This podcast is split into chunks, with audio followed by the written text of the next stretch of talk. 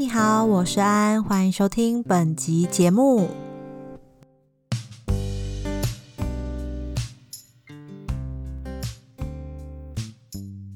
皆さん、おはようございます。这集呢没有来宾，就我一个人，然后也算是一集新尝试的内容。因为呢，我最近想开始好好学习日文， 所以呢，就有了这个五分钟陪我一起学日文的小单元，想和大家一起分享我在学习日文的路上可能看到的一些有趣的内容。那第一集的试作篇就用刚好在书上翻到的超冷知识来和大家聊聊。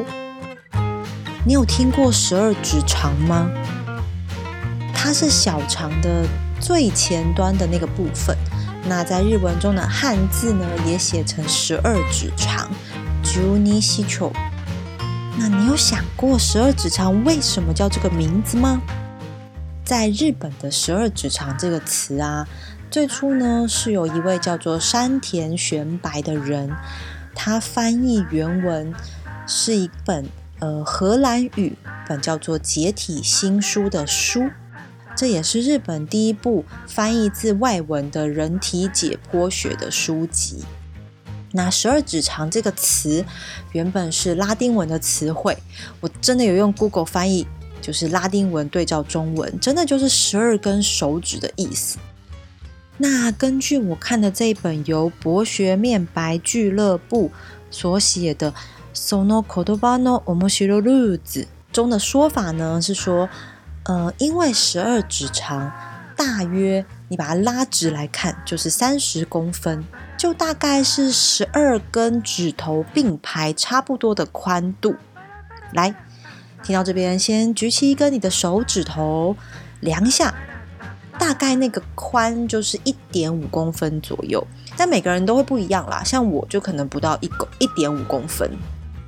那现在呢，再比出四的手势。手指头要靠拢，然后你去计算呐，从食指到小指的距离。如果以刚刚的平均一点五公分乘以四来看的话，大概是六公分。所以六公分乘以三次就是十八公分。所以如果要到三十公分，就是刚刚刚刚有说到嘛，十二指肠大约是三十公分的话，则需要二十根手指头。那每个人的手指宽再怎么有落差，差到八根手指头也太多了吧？所以呢，就有了另外一种关于十二英寸的说法，因为一英寸大概就是二点五公分左右，所以十二英寸就刚好是三十公分。哇，所以数字对上了。可是呢，数字对上了，但指头和英寸又好像没什么关系。说了半天，这本书也没有答案。好啦，今天的小单元就到这里啦。现在呢，所听到的这一首片尾曲是我的一个日本的好朋友所写的，他叫做伊藤庆佑，是一位作曲家。伊藤君，OK，キですか？突然一个 Q 他，希望他不要被吓到。那这首曲子呢，也有用到日本琵琶的声音，演奏者呢，也是我在京都很重要的恩师塔库先生。 有关于更多这首曲子的介绍，那下一回再和大家分享。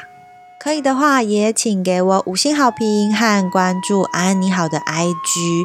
那今天这个五分钟陪我一起学日文的小单元就要跟你说拜拜喽！